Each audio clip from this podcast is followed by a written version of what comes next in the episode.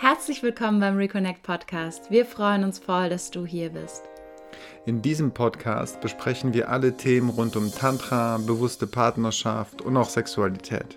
Wir glauben, dass jedes Paar dazu bestimmt ist, ein wahrhaftig erfülltes Liebesleben zu genießen. Voll liebevoller Verbindung, unbeschwerter Leichtigkeit und leidenschaftlicher Ekstase. Wir sind Melly und Damian Prem, Ehepaar, Eltern, Tantra-Lehrer und Paarcoaches. Unsere Mission ist es, Paaren zu helfen, sich wieder mit sich selbst, miteinander und dem großen Ganzen zu verbinden. Eine erfüllte Beziehung und Sexualität zu leben und dadurch mehr Liebe und Bewusstsein in die Welt zu bringen.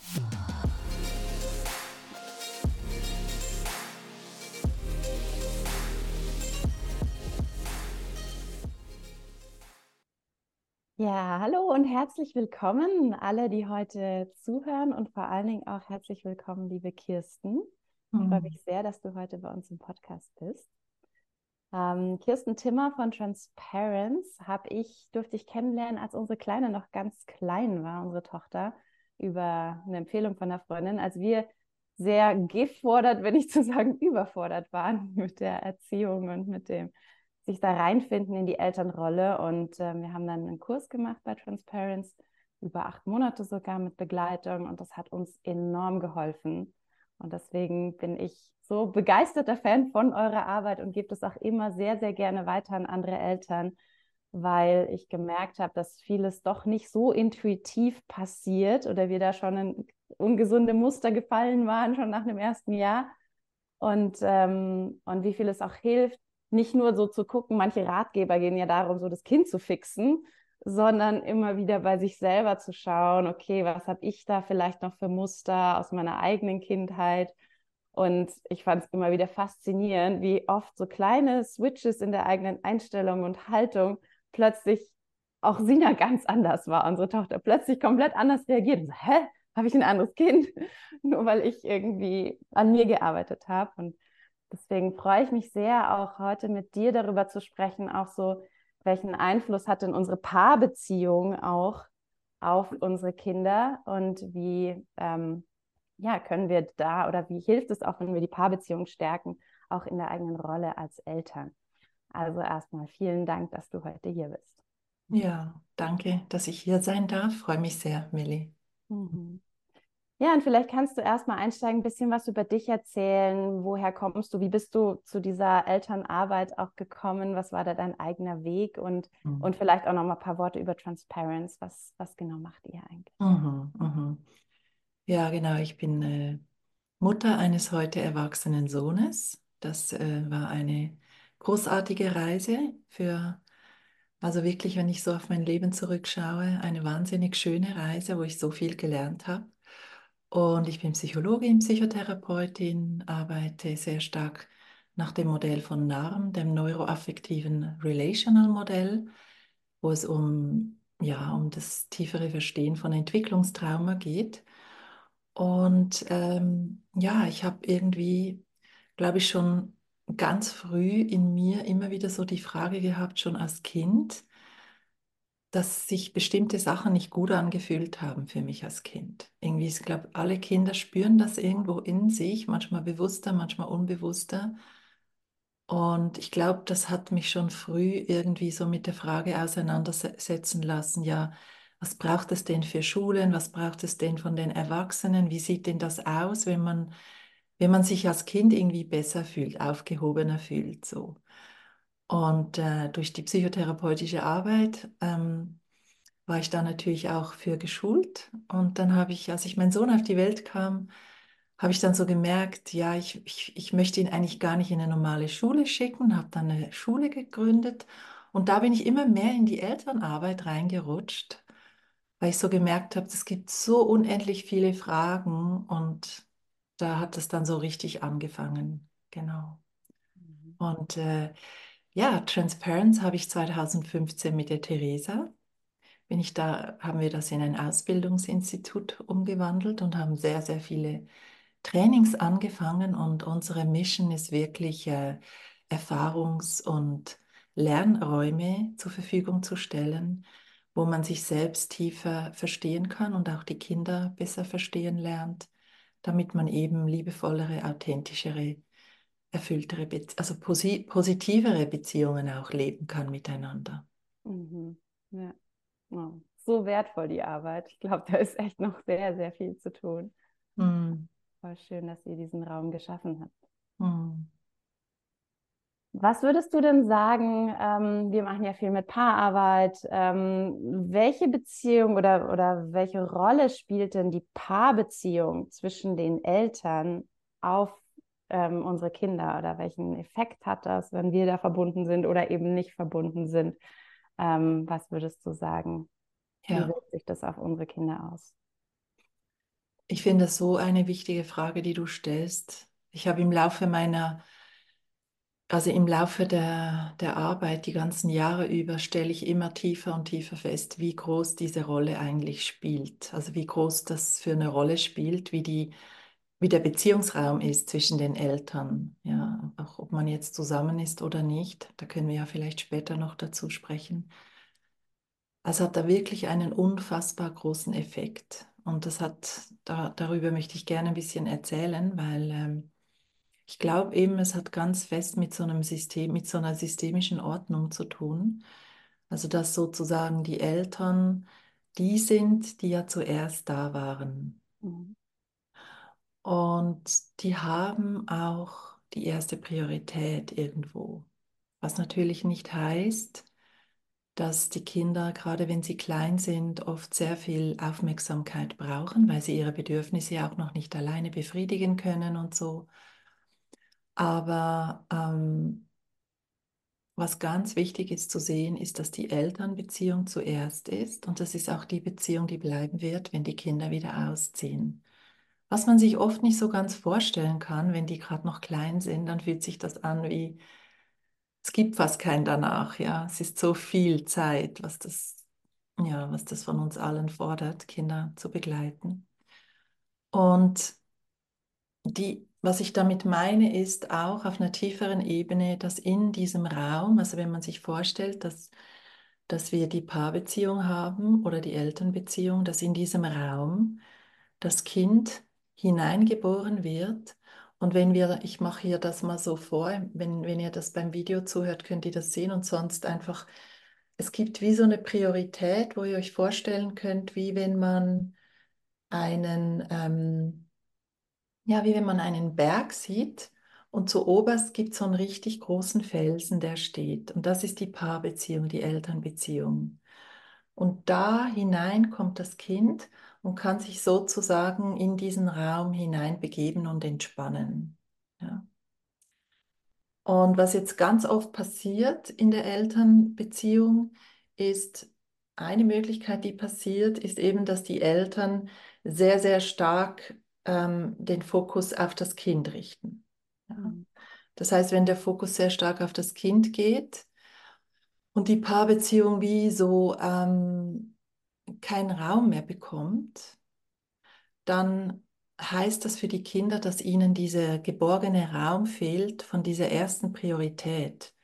Und was dann passiert, und das ist sehr, sehr äh, confusing auch manchmal dann, ist, dass sie diesen Raum beginnen einzunehmen. Also sie, sie, sie stehen dann sehr im Zentrum, das ist so das eine.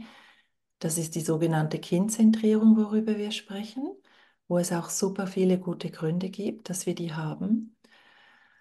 Aber es ist auch so wie energetisch ganz interessant zu sehen, dass sie sozusagen wie diese Ordnung da beginnen einzunehmen, wenn wir den, diesen Raum nicht einnehmen als Eltern und ähm, darin eigentlich ganz viele Effekte sich dann zeigen. Also die Kinder sind dann auch sehr fordernd. Sie wollen dann auch diesen Platz nicht mehr abgeben.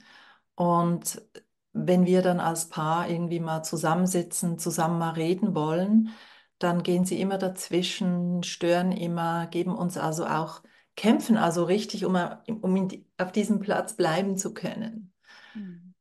Und das ist mal so das eine, vielleicht so als ersten Impuls. Ich kann dann vielleicht noch was Zweites sagen, aber das ist so ganz spannend zu sehen, dass also sozusagen, wenn wir als Eltern uns nicht bewusst sind, wie wichtig es ist, dass wir die Ersten waren und wie wichtig dieser Raum ist, wo die Kinder sich da hinein entspannen können, dann kann sich da was verdrehen und das hat sehr massive Effekte.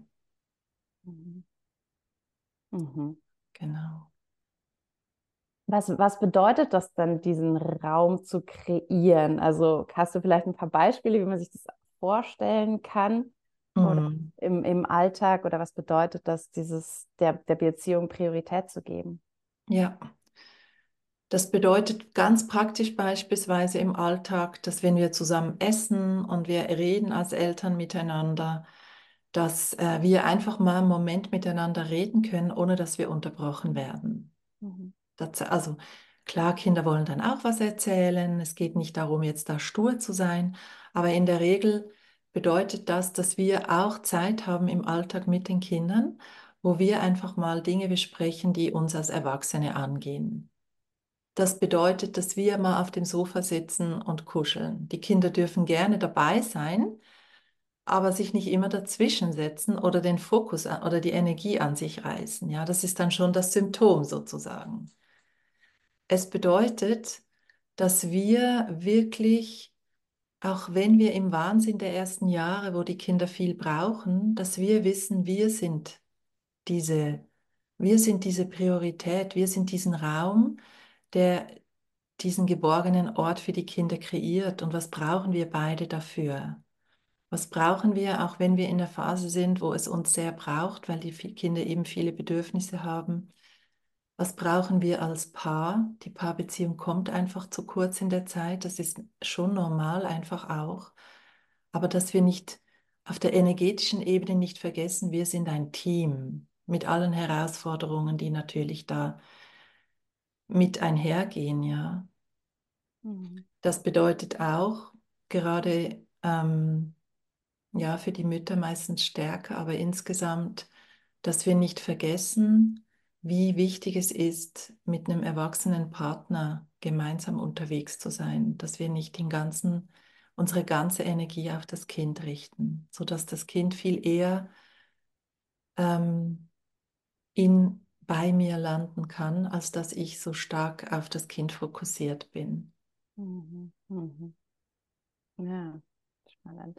Ich glaube, das war für uns auch ein großer Aha-Effekt am Anfang. Auch so Kleinigkeiten wie, wo sitze ich im Auto? Das war am Anfang irgendwie immer ganz klar, dass ich hinten bei meiner Tochter saß, um sie zu bespaßen, damit sie happy ist im Auto. Und dann nach dieser Lektion auch so, hm, vielleicht sollte ich mich einfach mal vorne hinsetzen und wir unterhalten uns. Und Mhm. dass sie, klar gab es am Anfang Geschrei, aber irgendwann ist sie dann da auch reingefunden, hat gelernt, sich selber zu beschäftigen. Mhm. Und so, so kleine Dinge, wie so, ach krass, es geht ja irgendwie doch. Ja. Ja. Ja, das ist ein ganz schönes Beispiel. Und was da passiert, das ist eben wichtig zu sehen, ist, wenn die Kinder das ein bisschen gewöhnt sind, dann protestieren sie am Anfang dagegen. Aber das ist eher so normal. Wir, wir wehren uns dann gegen so ein Habit. Mhm. Und dann geht auch so ein bisschen der Fokus verloren und das löst dann einfach ein bisschen was aus in den Kindern. Aber ihr authentisches Entwicklungsbedürfnis ist es definitiv nicht, weil die Kinder eben, wie ich eben gesagt habe, sie müssen dann schon immer ein bisschen arbeiten, damit sie in diesem Fokus bleiben. Mhm. Und diese Arbeit nimmt ihnen eigentlich das tiefere Recht, sein zu dürfen und einfach zu beobachten, in ihr Spiel einzutauchen, zu sehen, wie machen Mama und Papa das. Und vielleicht könnt ihr so ein bisschen spüren beim Zuhören, wie das ist, wenn man spürt, man kann einfach so dabei sein und sich da hinein entspannen. Das hat eine ganz unfassbar schöne Qualität. Mhm. Und äh, ja, was mir weiter wichtig ist, vielleicht können wir da später noch dazu sprechen, wenn eben sehr viel Spannung im Beziehungsraum ist, das hat dann natürlich auch nochmal einen, einen Effekt. Das ist auch das, was ich am Anfang gemeint habe, dass ähm, ja, wenn, wenn sozusagen zwischen uns als Paar sehr, sehr viel Streit ist, sehr viel Spannung ist, sehr viel Stress ist, was natürlich ein großes Thema ist für viele Paare, ja, weil die die sogenannten Entwicklungstrauma oder Herausforderungen zeigen sich ja auch in, in den nahen Beziehungen, ja. Mhm. Und ähm, ja, dass wenn sehr viel Spannung da ist und wir sehr oft getriggert sind miteinander, dass das auch die Stelle ist, wo Kinder sich sehr, sehr, sehr ähm, unsicher fühlen dann. auch wenn das vielleicht im ersten Moment gar nicht so ausschaut. Und das ist vielleicht so die andere Stelle, die auch spannend ist zu sehen. Also wenn die Kinder starke Ängste haben oder auch manchmal Aggressionsprobleme oder so, kann es auch damit zu tun haben, dass sie eben in diesem, dass sie sich, dass diese tiefste Geborgenheit, die wir eben miteinander besprochen haben, dass die sich irgendwie auflöst durch diese massive Spannung. Ja. Was würdest du denn da empfehlen, wenn das die Eltern betrifft? Also sagst, da, ja, ich meine, das ist ja ganz oft so, dass, dass da einfach die Trigger sind und ähm, ja. wir sind ja auch nur Menschen. Aber was wäre denn ein guter Umgang damit? Mhm. Also zuerst mal möchte ich sagen, eben wie du gesagt hast, es ist normal, dass wir eben Filter aus unserer Vergangenheit mitbringen. Und das heißt sozusagen, dass in den nahen Bindungsbeziehungen unsere eigene Bindungsgeschichte wieder aktiviert wird und wir dann deswegen auch einfach an massive Stressstellen kommen. Manche kommen das stärker in der Paarbeziehung, andere mehr mit den Kindern, manchmal an beiden Orten.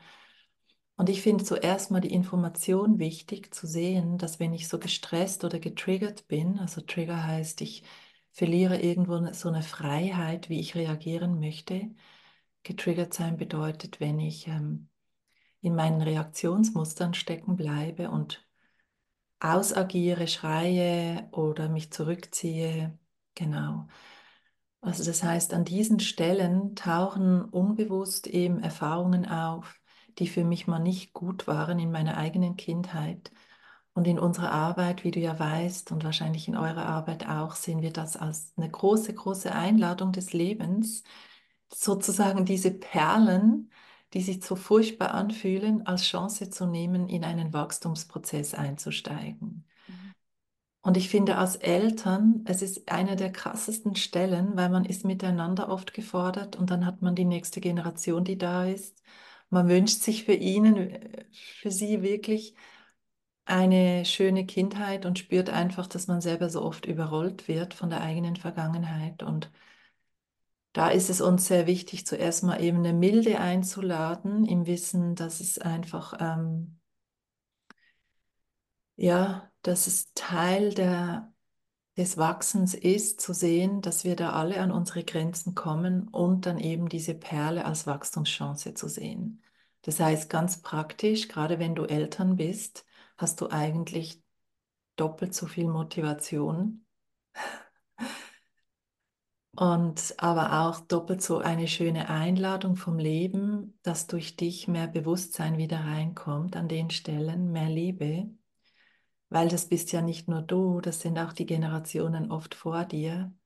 Und wir haben heute die Möglichkeit, dort in eine, einen Transformationsprozess einzusteigen. Mhm. Und das ist aber wirklich ein Weg, der unser Commitment fordert, wo, ähm, ja, wo ich in letzter Zeit sehr oft mit Eltern arbeite, im Sinne von, was ist deine tiefste Motivation, was, wie du sein möchtest als Eltern. Und diesen Platz zu stärken, weil der hat so eine energetisches, der hat so eine Energie, die, die, die, der, diese Energie zieht uns dann fast, ja. Also, dass wir dann sehen, okay, das fällt uns zwar schwer, beispielsweise an bestimmten Stellen liebevoll zu sein, sowohl mit unseren Partnern wie mit unseren Kindern, aber wie möchten wir denn sein und wie kann ich diese Energie spüren, dass ich da hinein mich entwickeln darf? Genau. Mhm. Also bewusst hinschauen und die Themen dann auch wirklich angehen, transformieren. Mhm. Ja. Mhm. Und wie ist es denn, wenn man nicht mehr mit dem Partner zusammenlebt? Oder Patchwork-Familien oder auch einfach Trennung, die Kinder an unterschiedlichen Orten sind. Wie, was ist da wichtig, um trotzdem diesen geborgenen Raum für die Kinder zu schaffen? Mhm. Ja, genau. Also, wenn ich von Elternpaarbeziehung spreche, dann gilt das auch, wenn wir nicht mehr zusammen sind als Paar. Und das bedeutet praktisch gesehen, oder sagen wir mal energetisch gesehen, dass ich immer noch Mutter oder Vater bleibe, auch wenn wir getrennt sind von unserem gemeinsamen Kind. Und das heißt, dieser Beziehungsraum, von dem ich eben gesprochen habe, der bleibt weiter präsent, auch wenn wir nicht mehr zusammen wohnen oder als Liebespaar nicht mehr zusammen sind. Das ist eigentlich nochmal eine erhöhte Stufe von ähm, Wachstumschance, wenn man nicht mehr zusammen ist, beginnen zu unterscheiden, okay, als Liebespaar sind wir vielleicht frustriert, enttäuscht, wütend, ähm, haben Groll oder Sachen nicht aufgelöst miteinander, vielleicht auch schon, aber oft dauert das ja länger, wenn dieser Weg, den man dann zusammen geht. Und dass man wirklich ähm, das unterscheidet zu der Elternpaarbeziehung. Mhm. Also dass wir wirklich sehen, okay, als Elternpaar haben wir eine andere Rolle und in dieser Rolle ähm, geht es darum, gemeinsam die Interessen zu sehen, die wir gemeinsam haben als Eltern. Und das ist wirklich auch eine, ja, das braucht viel ähm, Kraft im Sinne von sich da nicht reinziehen zu lassen in die Paardynamiken, die natürlich sofort hochkommen können. Aber ich, ich begleite selbst oft Eltern in Elterncoachings, die danach noch zusammen, auch wenn sie sich getrennt haben, wirklich sich sehr zuständig fühlen für ihre Kinder. Und es ist eine ganz, ganz, ein ganz schöner Weg, ja, den man dann gehen kann. Und auch hier bedeutet es also ganz praktisch gesehen, egal ob man jetzt zusammen ist oder nicht, wie kann ich eigentlich im Partner oder im Vater oder Mutter meines Kindes die, diese Qualitäten sehen, die mein Kind auch hat von diesem Partner. Wie kann ich eigentlich, ich kann immer wieder diese tiefe Friedensarbeit machen, dass ich in meinem Kind, oder man kann es auch umgekehrt sagen, dass ich in meinem Kind versuche zu erkennen, was für Geschenke neben den Herausforderungen, die ich vielleicht auch sehe, was für Geschenke mein Kind in sich trägt, durch das der Vater oder die Mutter von ihm, dass wir es zusammen bekommen haben. Und dass ich mich daran erinnere, dass im, im Herzen meines Kindes sowohl ich wie auch der Vater oder die Mutter drin ist. Und diese Liebe zu pflegen kann am Anfang, am Anfang ganz schwer sein. Ja, das ist voll normal, aber das ist auch eine Praxis, die ich selbst auch gepflegt habe. Also mein, der Vater meines Sohnes und ich, wir hatten uns auch getrennt, als er vier war.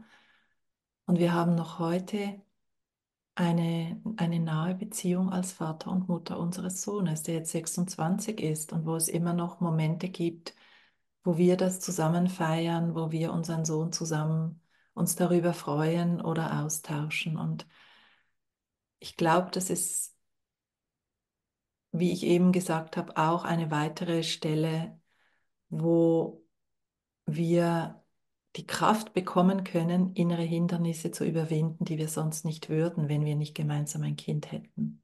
Mhm, mhm. Ja.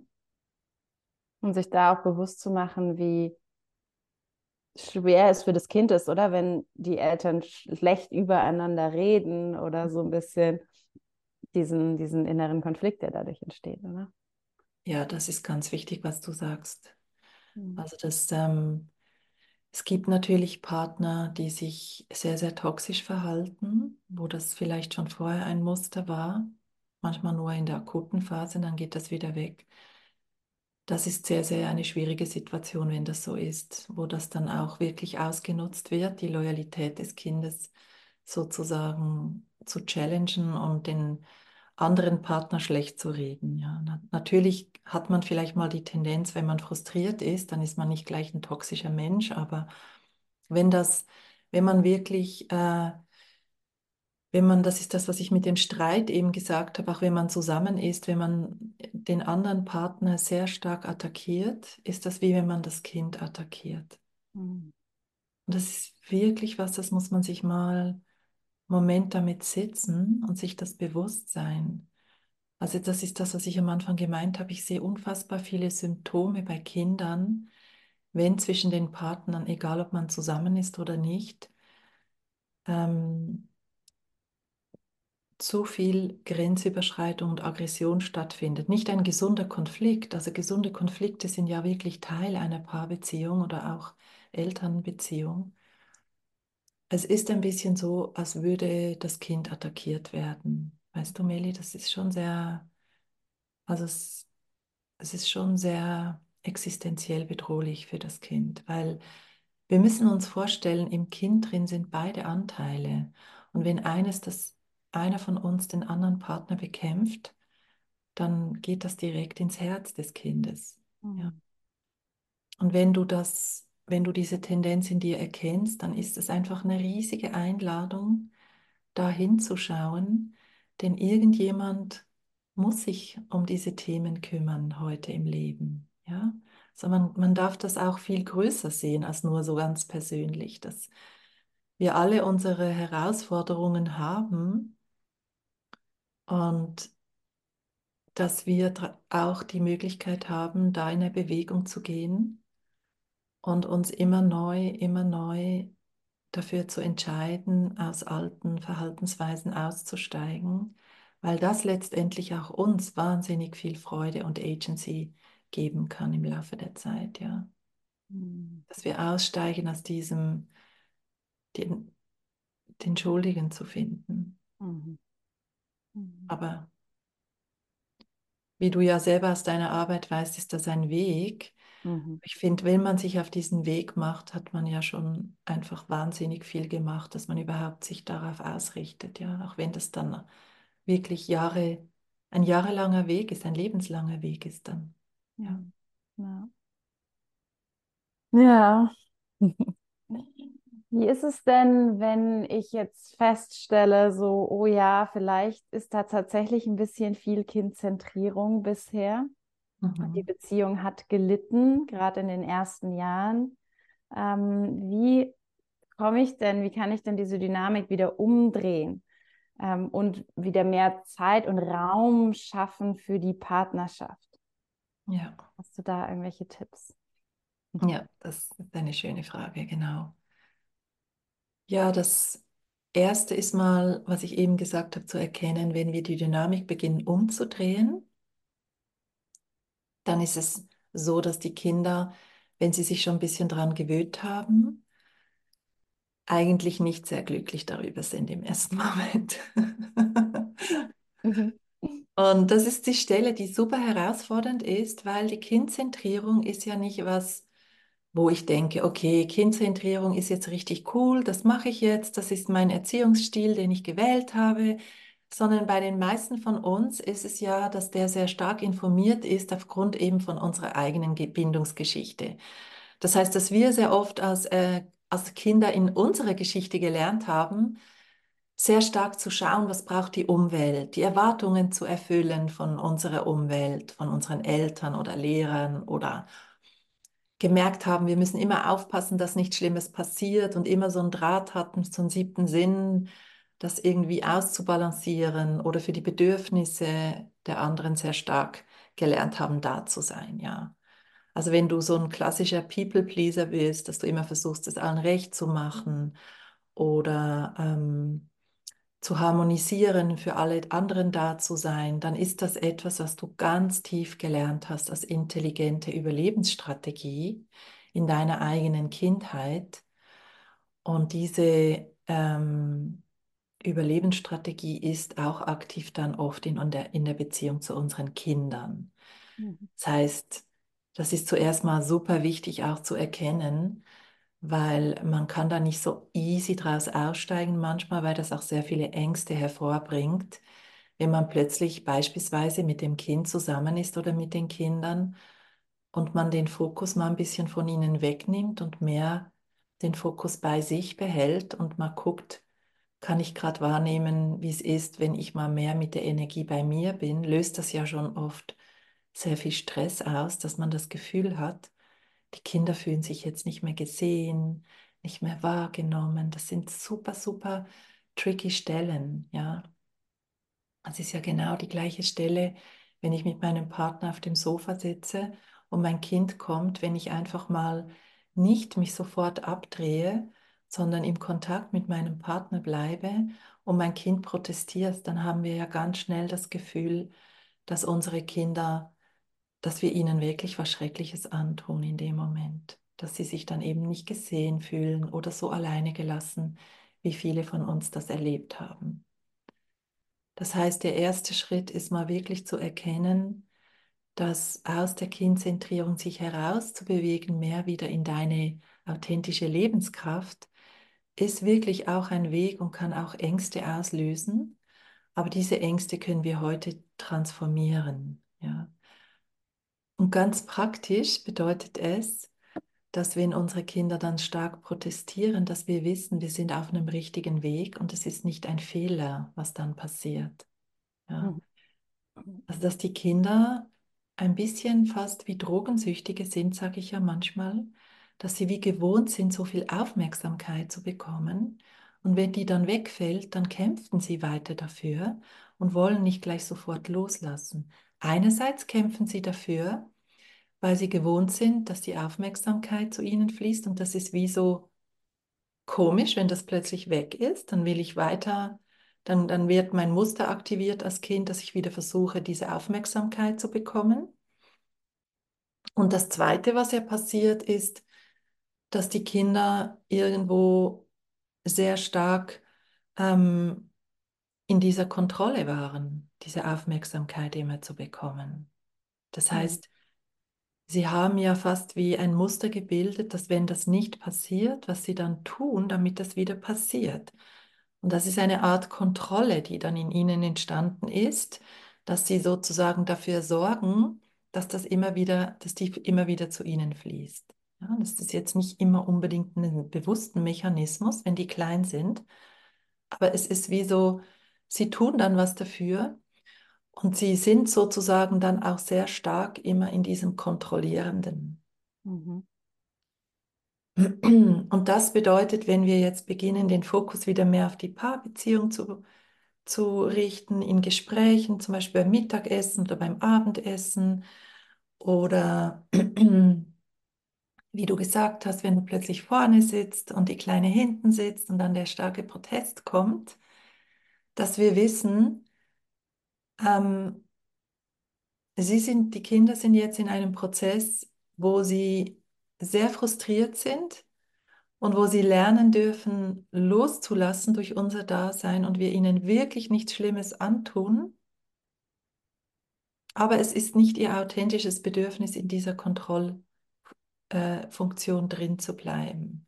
Und sie kämpfen dagegen an, weil es nicht einfach ist, das Loslassen, das, was darin auch mit einhergeht. Mhm.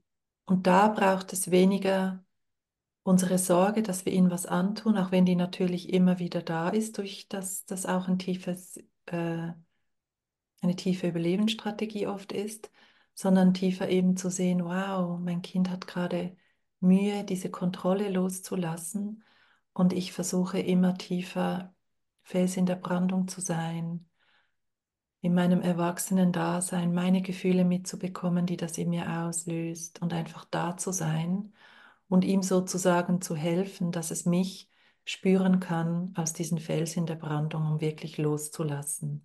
Weil es braucht diese Sicherheit, dass wir da sind. Mhm. Also nicht hart zu werden und so, nein, ich habe jetzt keine Zeit mehr für dich, sondern dass diesen Prozess, der ja auch schwierig ist für die Kinder, liebevoll zu begleiten. Richtig? Mhm. Es ist ganz, ganz, ganz wichtig, was du sagst. Und das darf Zeit brauchen. Also wenn die Kinder schon ein paar Jahre alt sind, braucht das wirklich länger Zeit. Also auch zu wissen, hey, wow, lass uns jetzt mal die nächsten Monate das äh, neu anpacken. Lass uns als Eltern sehen, wie schön es ist, dass wir alle lernen dürfen. Und jetzt lass uns mal die nächsten paar Monate schauen, wie es ist, wenn wir wieder mehr unseren Raum einnehmen mhm. und den Fokus mehr zu uns zurückrichten, damit die Kinder uns folgen können und nicht wir den Kindern. Mhm.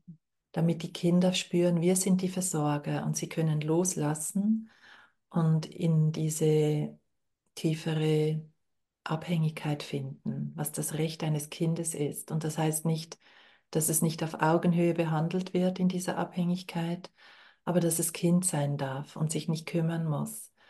Und wie du gesagt hast, das ist im Paradigma der Bezogenheit, also wenn wir bindungsbasiert zusammen unterwegs sein wollen, wenn uns die Beziehungspflege wichtig ist, ist das ein Moment des liebevollen, klaren Führens, mhm. wo wir natürlich immer wieder wahrscheinlich an Grenzen kommen, aber es nicht um eine kalte Klarheit geht. So. Mhm. Was braucht denn das Kind in dem Moment? Also das eine ist ja wahrscheinlich so diesen in dem Frust begleitet zu werden. Und das andere, was ich auch nochmal sehr spannend fand, war ja auch so dieses dem Kind, dass das Kind überhaupt wieder lernen darf, sich mit sich selber zu beschäftigen, wenn es so abhängig ist von diesem bespaßt werden oder von äußeren Reizen und Impulsen was, was dürfen wir denn da auch, also das eine ist ja für uns als Eltern wieder so zu gucken, wie können wir die Paarbeziehung stärken, aber auch, wie können wir unser Kind dabei unterstützen, in diese neue Dynamik auch reinzufinden. Mhm, genau. Ja, viele Kinder, wie du das so äh, präzise angesprochen hast, haben dann auch ein bisschen verlernt, für sich alleine was zu machen. Mhm. Und das ist auch ein Zeichen dafür, also wenn eure Kinder eben ständig mit euch zusammen nur spielen wollen und nicht alleine in ein Spiel finden, dass ihr wahrscheinlich ein bisschen ins Spektrum der Kindzentrierung gerutscht seid. Kann manchmal auch andere Ursachen haben. Und das heißt sozusagen, sie können in dem Moment auch wirklich noch nicht gut für sich alleine spielen, mhm. weil sie das einfach nicht so gelernt haben. Und das Erste ist zu wissen, für Kinder gibt es nichts Schöneres, als wirklich ganz vertieft auch alleine ins Spiel zu finden. Also sie lieben es auch mit uns zusammen was zu machen, aber zuerst mal das zu wissen, dass es wirklich wie für uns Erwachsene eine negative meditative Praxis ist. Es ist was ganz Heiliges, mhm. wenn Kinder in ihr in ihr Träumen, in ihre Welt hineingehen, wo sie die Welt neu konstruieren, also ich kann mich selbst noch sehr gut erinnern, wenn ich so in diesem Spielen war, wie ich da einfach die Welt gestaltet habe und wie, wie schön es da einfach war, wie ich da selber irgendwie ganz viel meine schöpferische Kraft gespürt habe als Kind. Und so habe ich das, so erlebe ich das auch in den Kindern, die ich begleiten darf oder in meinem eigenen Sohn. Und das kann uns die Motivation geben, sie wirklich zu unterstützen, auch in dieses Spiel mehr wiederzufinden. Also das Erste ist, sie können es noch nicht. Das heißt, was hilfreich ist am Anfang, neben dem, dass wir überhaupt uns auf diesen Weg machen, ist, bestimmte Zeiten zu schaffen, wo das definitiv jeden Tag wiederholend so ist, dass wir sie jetzt nicht bespielen, dass wir jetzt nicht ein Unterhaltungsprogramm haben, sondern dass sie in dieser Zeit wirklich für sich sozusagen ähm, einen Raum haben, wo sie wissen, jetzt ist ihre Spielzeit angesagt.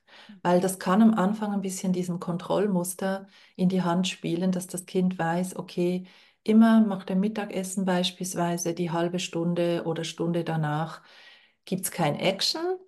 Da ist einfach, da kann ich zum Beispiel im Wohnzimmer was spielen oder im Spielzimmer und Mama oder Papa machen sonst was für sich.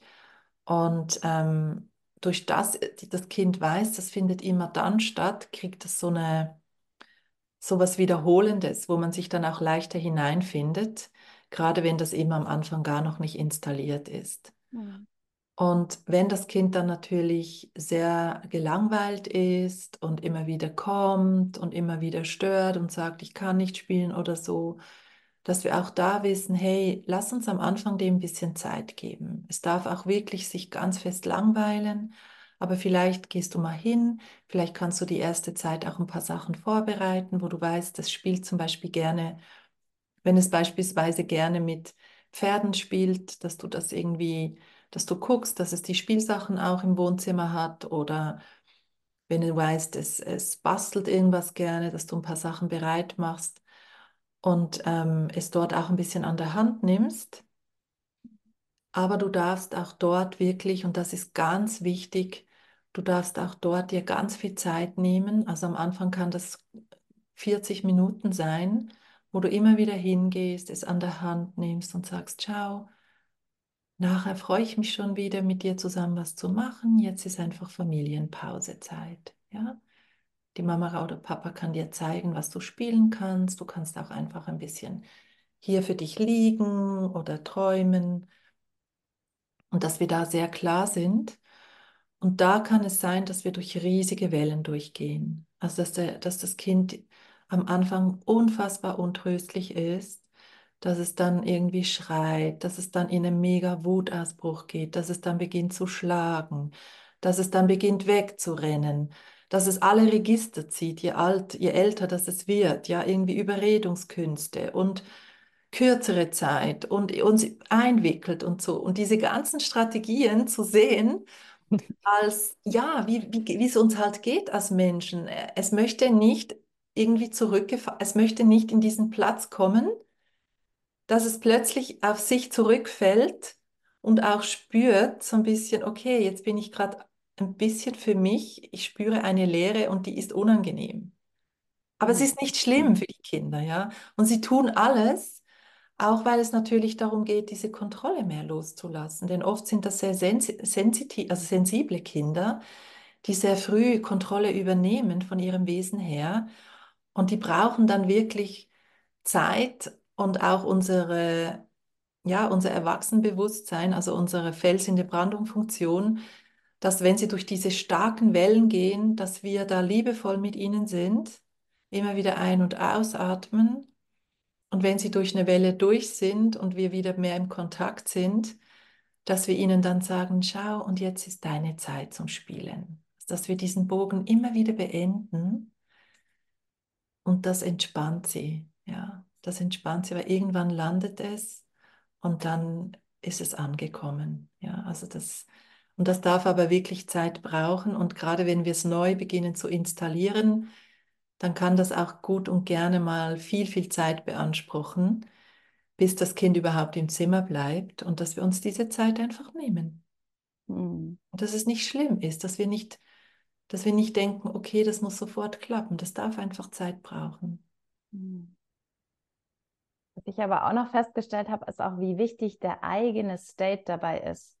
Also ich merke, wenn ich dann in der Zeit irgendwie rumwusel und hier erledige und da, da, da, da so ein bisschen mein eigener Stress, mhm. dass meine Tochter überhaupt nicht in ihre Ruhe findet. Wenn, wenn ich mich hinsetze mit einem Buch und selbst total tiefenentspannt bin, mhm. das was ist, was irgendwie auch für sie hilfreich ist, um sich da mehr rein zu entspannen. Also viele ja. Auswirkungen auch so die eigene, oder wenn ich, ich gestresst bin, weil sie gelangweilt ist, irgendwie so, dass sich das oft auch aufs Kind überträgt. Ja.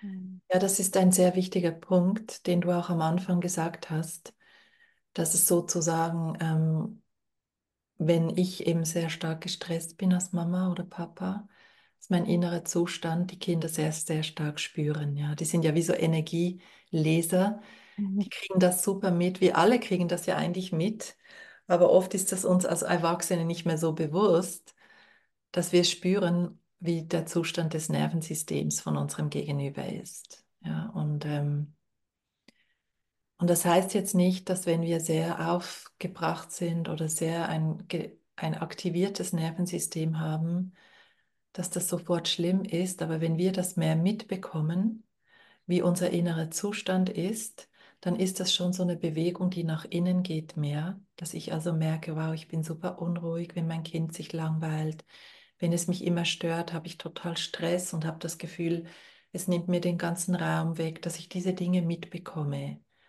Weil wenn ich die mehr und mehr beginne mitzubekommen, gibt es ja wie schon ein Bewusstsein, was da zu mir hinfließt, wo ich vorher dem einfach nur, nur damit identifiziert bin. Mhm. Und die Kinder sind eben, das ist wirklich einer der größten, ähm, ja, kann man sagen, etwas vom Größten zu verstehen. Sie spüren halt sehr, sehr stark, ob, das, ob da jemand da ist und wie unser Nervensystem da ist. Ja, ob wir gerade sehr, sehr stark irgendwie innerlich weg sind oder aktiviert sind. Und von dem her, ähm, gerade Kinder, die eben sehr fein sind, was die meisten Kinder heute sind, die sehr viel spüren oder so, für sie ist es weniger wichtig, was wir alles tun, als vielmehr, dass wir immer wieder gucken, wie ist es, wenn ich eben mehr bei mir lande und mitbekomme, wo bin ich eigentlich? Wie ist eigentlich meine Lebensenergie gerade? Wo sind, was sind eigentlich meine Gefühle, die da sind? Haben die Raum in mir? Habe ich dann Zugang zu? Wo ist meine gesunde Lebenskraft in mir. Und diese tiefe Arbeit zu machen, uns da mehr mit der authentischen Lebenskraft wieder zu verbinden, ist eigentlich die, die am stärksten Effekt hat auf unsere Kinder, wo wir eben in diese Felsen der Brandung-Qualität wieder kommen. Ja, das ist ja eine Qualität, wo ich mehr Raum einnehme, wo ich mehr in meine Gelassenheit komme. Mhm. Aber, wie du gesagt hast, ähm, es kann auch sein, dass ich halt merke, wir können, das ist ja ein Weg, wir können uns nicht sofort austauschen. Also das heißt, wenn du spürst, du versuchst deinem Kind eine Klarheit zu schenken und das Kind respektiert diese nicht, das nur schon mitzubekommen, was es in dir auslöst, bevor du dann wieder in die Reaktion gehst, ist schon mega viel. Du wirst merken, wenn du mehr, wenn du einen Moment nur ausatmest und merkst, wie stark du jetzt vielleicht getriggert bist, dass dich das wütend macht, dass dein Kind dich nicht respektiert oder dass du dich verzweifelt fühlst, weil du dich nicht gehört fühlst, dass du da immer tiefer erkennst, wow, jetzt bin ich gerade sehr getriggert und ich atme ein paar Mal aus. Das ist natürlich eine tiefe Praxis, das zu lernen. Diese Bewegung schafft in unserem Kind schon eine mega Veränderung in dem Moment. Die spüren das sofort mhm. und werden sofort ruhiger, weil sie, sie reagieren viel mehr auf diesen inneren Zustand als, als auf das, was wir oft im Außen tun. Mhm. Ja. Und oft ist es ja auch so, wenn ich auf also selber irgendwie vielleicht gestresst bin oder sowas, ist es so wichtig, auch sich diese Auszeiten zu nehmen.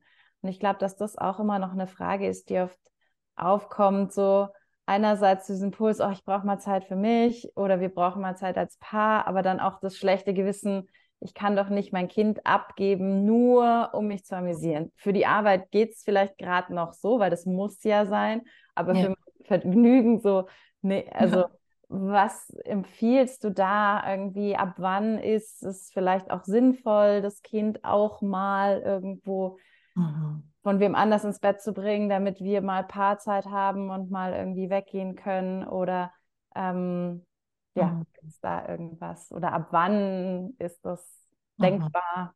Du da irgendwelche Tipps? Ja. Hm. Ich, äh, ich empfehle, dass dass wir das ganz früh uns gemeinsam anschauen.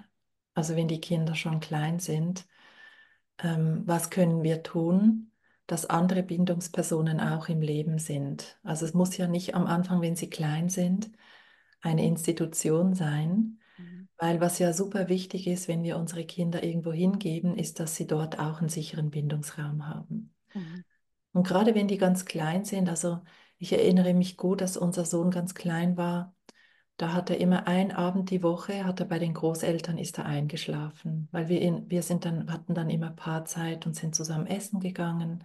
Und das haben wir ganz früh installiert und die Großeltern haben das dann genauso gemacht wie wir und der hat sich ganz früh, hat es, hat es sich einfach wohlgefühlt, ja.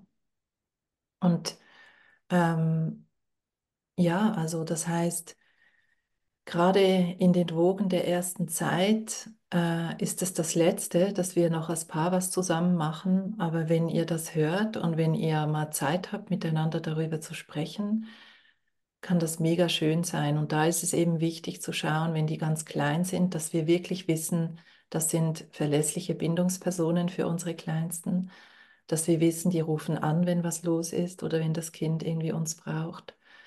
Und ja, und das ist das Gleiche mit Institutionen. Also die ersten sechs Jahre, die ersten sechs, sieben Jahre, also die Kinder unter sieben, haben ja so eine ganz besondere Zeit, weil ihr limbisches System sehr stark im Vordergrund ist. Das heißt, es ist eine Zeit, wo der Frontalkortex noch nicht so da ist. Konkret bedeutet das, dass die Kinder in dieser Zeit besonders abhängig sind von uns. Ja, wo sie nicht so eine Instanz, Instanz haben, sich selber zu reflektieren. Natürlich können sie das oft schon, weil sie sehr bewusste Wesen sind, aber nicht, wenn sie in Gefühlen sind oder so. Sie sind einfach noch ganz anders in dieser Zeit. Und das bedeutet, gerade die ersten sechs, sieben Jahre ist es besonders wichtig, dass du dein Kind irgendwo hingibst, wo du auch ein gutes Gefühl hast. Da möchte ich alle Eltern ermutigen, dass wir uns da nicht überreden lassen, ja, irgendwas zu tun, was nicht stimmt.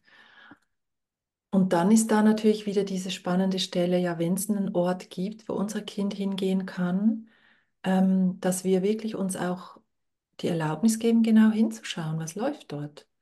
Und wenn wir ein gutes Gefühl haben, dass das Kind Zeit hat, die neue Bindungsperson kennenzulernen, und wenn es dort gelandet ist, ist dann auch die innere Arbeit in mir angesagt, dass ich wirklich weiß, das ist ein guter Ort und ich lasse los. Mhm. Sehr oft kommt dann die eigene Ambivalenz rein und die überträgt sich natürlich dann stark auf das Kind, weil, wie wir gesagt haben, wenn ich dann irgendwie unsicher bin, dann vermittle ich dem Kind auch keine Zuversicht, dass das jetzt ein guter Ort ist und dass, dass wir uns dann wieder sehen und alles gut ist.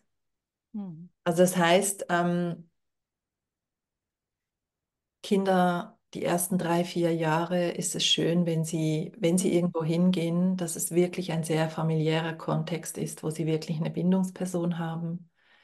Es heißt, wenn du wirklich was Gutes für dein Kind tun möchtest, pflege deine Paarbeziehung schon nach der Geburt. Schaut, dass ihr irgendwelche Leute reinholt, wo ihr Vertrauen habt, dass ihr einfach nur zwei Stunden mal weggehen könnt oder zwei Stunden mal einfach nicht, wo es nicht darum geht, immer nur Arbeit zu organisieren, sondern wirklich zuerst mal dieses Investment, ja, weil, ähm, wie ich gesagt habe, das ist eigentlich das, was für unsere Kinder am wichtigsten ist. Man kann noch relativ uneingestimmt ein paar Dinge tun als Eltern. Wenn man aber diesen Fels, also diesen, diesen Berg, diesen Platz einnimmt als Elternpaar, dann haben wir einfach schon für die Kinder ein ganz geborgenes Feld geschaffen. So. Ich weiß nicht, hm. ob das ein bisschen deine Frage beantwortet. Ja, voll. Fühlt sich auch gerade voll stimmig an. Ähm, und so die letzte Frage, so noch inhaltlich, ist nochmal so, was wäre denn so deine Vision auch für die Zukunft? Also ist vielleicht eine große Frage, aber auch so, was braucht es deiner Meinung nach, ähm, um mhm. Familien zu einem besseren Ort zu machen, um irgendwie auch oder gesellschaftlich auch, was brauchen eigentlich Kinder, was brauchen Eltern? Vielleicht so ein paar Ideen, wo du sagst, ah, da müssten eigentlich noch ein paar Dinge verändert werden. Was ist so deine Vision mhm. in dem Feld? Mhm. Mhm. Also als erstens, erstes, glaube ich, brauchen wir alle diese Information, dass wir nicht weiterkommen im Leben, wenn wir unseren Stress, wenn wir für unseren Stress andere Menschen verantwortlich machen. Ich weiß, das tun wir alle, wenn wir getriggert sind. Es ist auch super klar, dass der andere schuld ist, wenn wir getriggert sind. Und es stimmt auch, dass der andere sich oft nicht gut verhält. Aber auch wenn der andere sich nicht so verhält, wie wir es brauchen, zu, zuerst mal mitzubekommen, wie kann ich mich da tiefer hinwenden. Dieses Wissen brauchen wir für dass wir hier auf dem Planeten wirklich gemeinsam überleben, weil es ist hart, es ist manchmal hart, wie das Leben ist, es ist manchmal hart, wie andere Menschen mit uns sind. Die Partner sind oft nicht so, wie wir es brauchen, da wiederholen sich Dinge, ja, es ist hart. Und die Hinwendung, dort hast du Agency, dass du wirklich schauen kannst, was brauchst du da, wie kannst du da heilen, was ist das, was das wirklich so stark auslöst in dir, dass du dich so nicht respektiert fühlst oder so verzweifelt fühlst, ja. Und, ähm, und da brauchen wir aber keine kalte Energie für, sondern dass wir auch einen, einen Raum kreieren von Rückenwind, dass wir da auch wirklich äh, füreinander da sind, Räume zu schaffen, wo wir in dieser Bewegung unterstützt werden. Mhm. Und ich glaube, das ist sehr wichtig für, für die Kulturbildung für, für das Elternsein, weil wir natürlich auch oft das Kind als Problem sehen oder die Schule oder irgendwas. Und dass wir da wirklich sehen, okay, da gibt es Sachen, die nicht in Ordnung sind, aber wie komme ich in meine schöpferische Kraft? Mhm. Und das ist dasselbe für die Kinder. Sehr oft haben wir auch falsche Empathie für die Kinder, ja, an den Stellen, wo sie nicht Verantwortung für ihre Handlungen einnehmen, wenn sie größer werden. Und wie können wir da liebevoll sein mit den Kindern? Und sehen, dass sie vielleicht auch bestimmten Mustern ausweichen, aber sie dann nicht, damit nicht durchgehen lassen ja, und sagen, schau, Das hat eine Konsequenz. Wenn du dich so verhältst, dann hat das eine Konsequenz in deinem Leben. Mhm. Das ist mal so das Erste. Das ist natürlich so eine innere Arbeit, aber ich glaube, die ist super wichtig, wenn wir unseren Planeten gerade anschauen. Mhm. Und dass das eine Selbstverständlichkeit wird, dass das aus den Therapieräumen, aus den Psychotherapieräumen, aus den, aus den Seminaren in die Welt hinausfließt, ein Alltagswissen wird, in Schulen, überall, ja. Mhm. Das ist so das Erste, was ich sagen mag. Und das Zweite ist, dass ich mir wünsche, dass Eltern, Familie viel mehr einen Stellenwert bekommt in unserer Gesellschaft und nicht das Kapital im Vordergrund steht. Also ich habe gar nichts gegen Geld. Geld ist mega was Schönes, das hat eine starke Lebenskraft, wo wir viel bewirken können.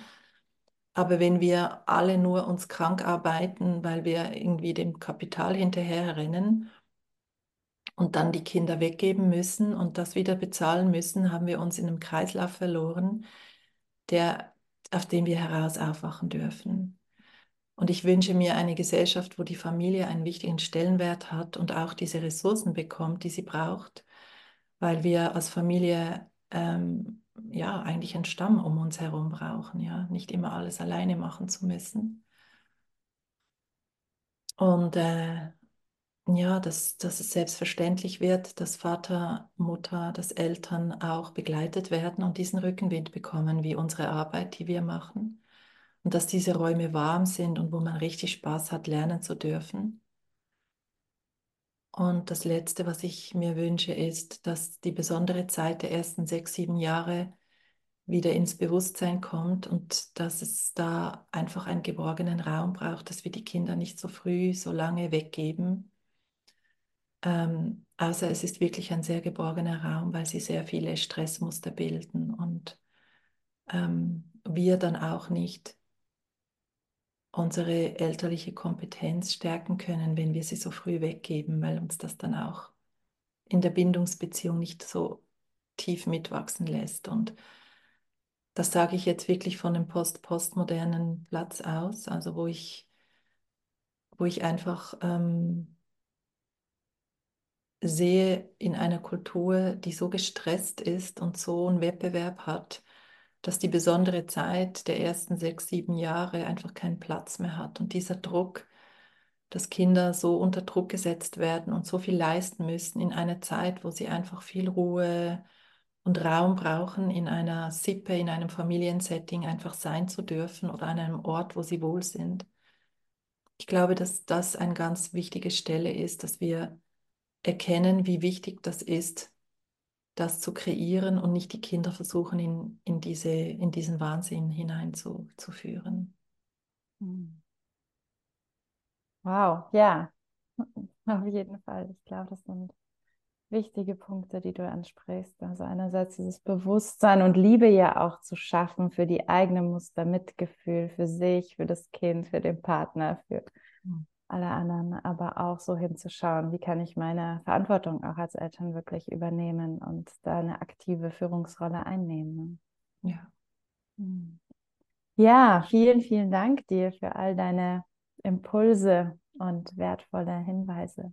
Mhm. Und ähm, vielleicht auch noch, wenn jetzt jemand inspiriert ist und sagt, boah, ja, genau, da will ich mehr machen oder ich wünsche mir auch so ein geborgene ein Raum für mich als Eltern oder Unterstützung, weil ich da oft selber nicht weiter weiß, wie, wie ich mit manchen Situationen umgehe. Was bietet ihr denn an als, als Transparency? Was kann man bei euch machen? Was gibt es für Angebote, für Möglichkeiten, mit euch zu arbeiten? Und äh, genau, vielleicht kannst du da noch ein bisschen was drüber sprechen. Ja, also es gibt die Möglichkeit, einfach mal ein bisschen kostenlos unsere Arbeit kennenzulernen über den Minikurs. Manchmal gibt es auch andere Angebote, die man auf der Homepage findet. Und ähm, das Training, was du erwähnt hast am Anfang, diese acht Monate, haben wir jetzt verkürzt auf vier Monate.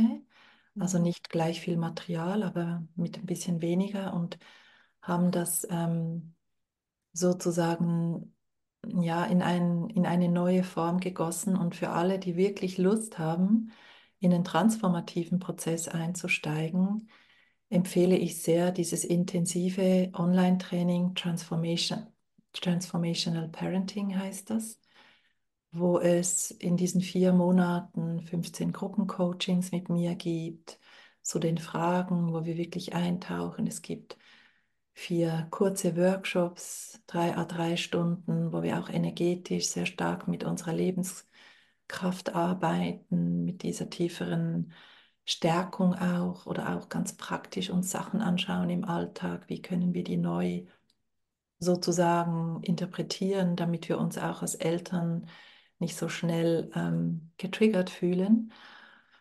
Und es gibt auch Erfahrungsräume, Übungsräume, wo wir ganz praktisch üben in dieser Zeit. Und du kriegst dann auch so eine Kursplattform, wo du ganz viel Videomaterial hast, wo du dir coole Sachen anschauen kannst, Meditationen, innere Reisen und wertvolles Wissen über die Entwicklung von Kindern bekommst, über Bindung, über elterliche Führung, über Gefühle und so weiter. Und das ist natürlich wirklich das, was du, also das ist eigentlich das Training, wo du am intensivsten einsteigen kannst und was sich sehr lohnt und das dann natürlich danach weitergeht. Der Weg hört dann nach diesen vier Monaten nicht auf, aber dann hast du so einen richtig coolen Kick-off, wo du ganz viel mitnehmen kannst. Mhm. Was ich auf jeden Fall auch sehr, sehr empfehlen kann. also. Mega schön, Meli, das freut mich. Ja, ja. Ja. Mhm. Und ähm, aber ihr bietet auch so Einzelcoaching, wenn man mal so einen Punkt hat, so boah, da komme ich gerade nicht weiter. Irgendwie kann man auch ähm, externen Einzelcoachings bei euch bin, ähm, Absolut. Genau, auf der Homepage unter Angebote für Eltern gibt es auch Coaching für Eltern. Da haben wir verschiedene Elterncoaches. Im Moment sind es noch nicht so viele, aber es sind gerade ganz viele dran, äh, ein Assessment am machen, weil wir bilden auch selber Elterncoaches aus in der Zwischenzeit, mhm. haben da eine Akademie, also von Menschen, die schon mit Eltern arbeiten, die sich da vertiefen wollen, wo eben auch äh, die Landkarte von Transparency, aber auch die Arbeit von NARM, wie ich am Anfang erwähnt habe, einfließt. Und da könnt ihr bei den meisten einfach äh, gleich ein Coaching, ein Probecoaching buchen und schauen, was euch da irgendwie am meisten anzieht. Ja. Ja, also dann nochmal vielen, vielen Dank dir, Kirsten. Ähm, ich werde den Link auf jeden Fall zu eurer Homepage, zu dem Minikurs auch nochmal verlinken für alle, die da mal reinschnuppern wollen oder mehr erfahren wollen. Und dir vielen Dank für die Zeit, die du dir heute genommen hast und auch insgesamt für die Arbeit, die ihr tut. Und mhm. dass ihr da so Schritt für Schritt vielleicht so die ersten Schritte macht, um die Transformation in der Gesellschaft zu bewirken, von der du vorher gesprochen hast. Ja, danke dir auch, Meli, dass ich hier sein durfte. Das bedeutet mir viel und ähm, auch für deine schöne Arbeit, die du machst. Dankeschön. Ja.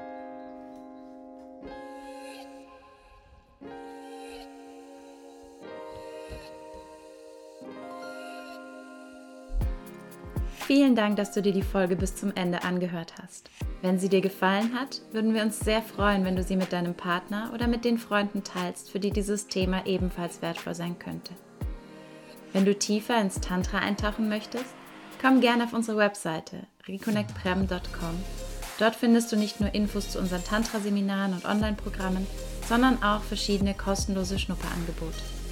Und wenn dir der Podcast gefällt, sind wir sehr dankbar, wenn du ihn abonnierst und uns eine 5-Sterne-Bewertung auf iTunes hinterlässt. Vielen lieben Dank dafür. Wir wünschen dir von Herzen alles Gute, Melly und Damian.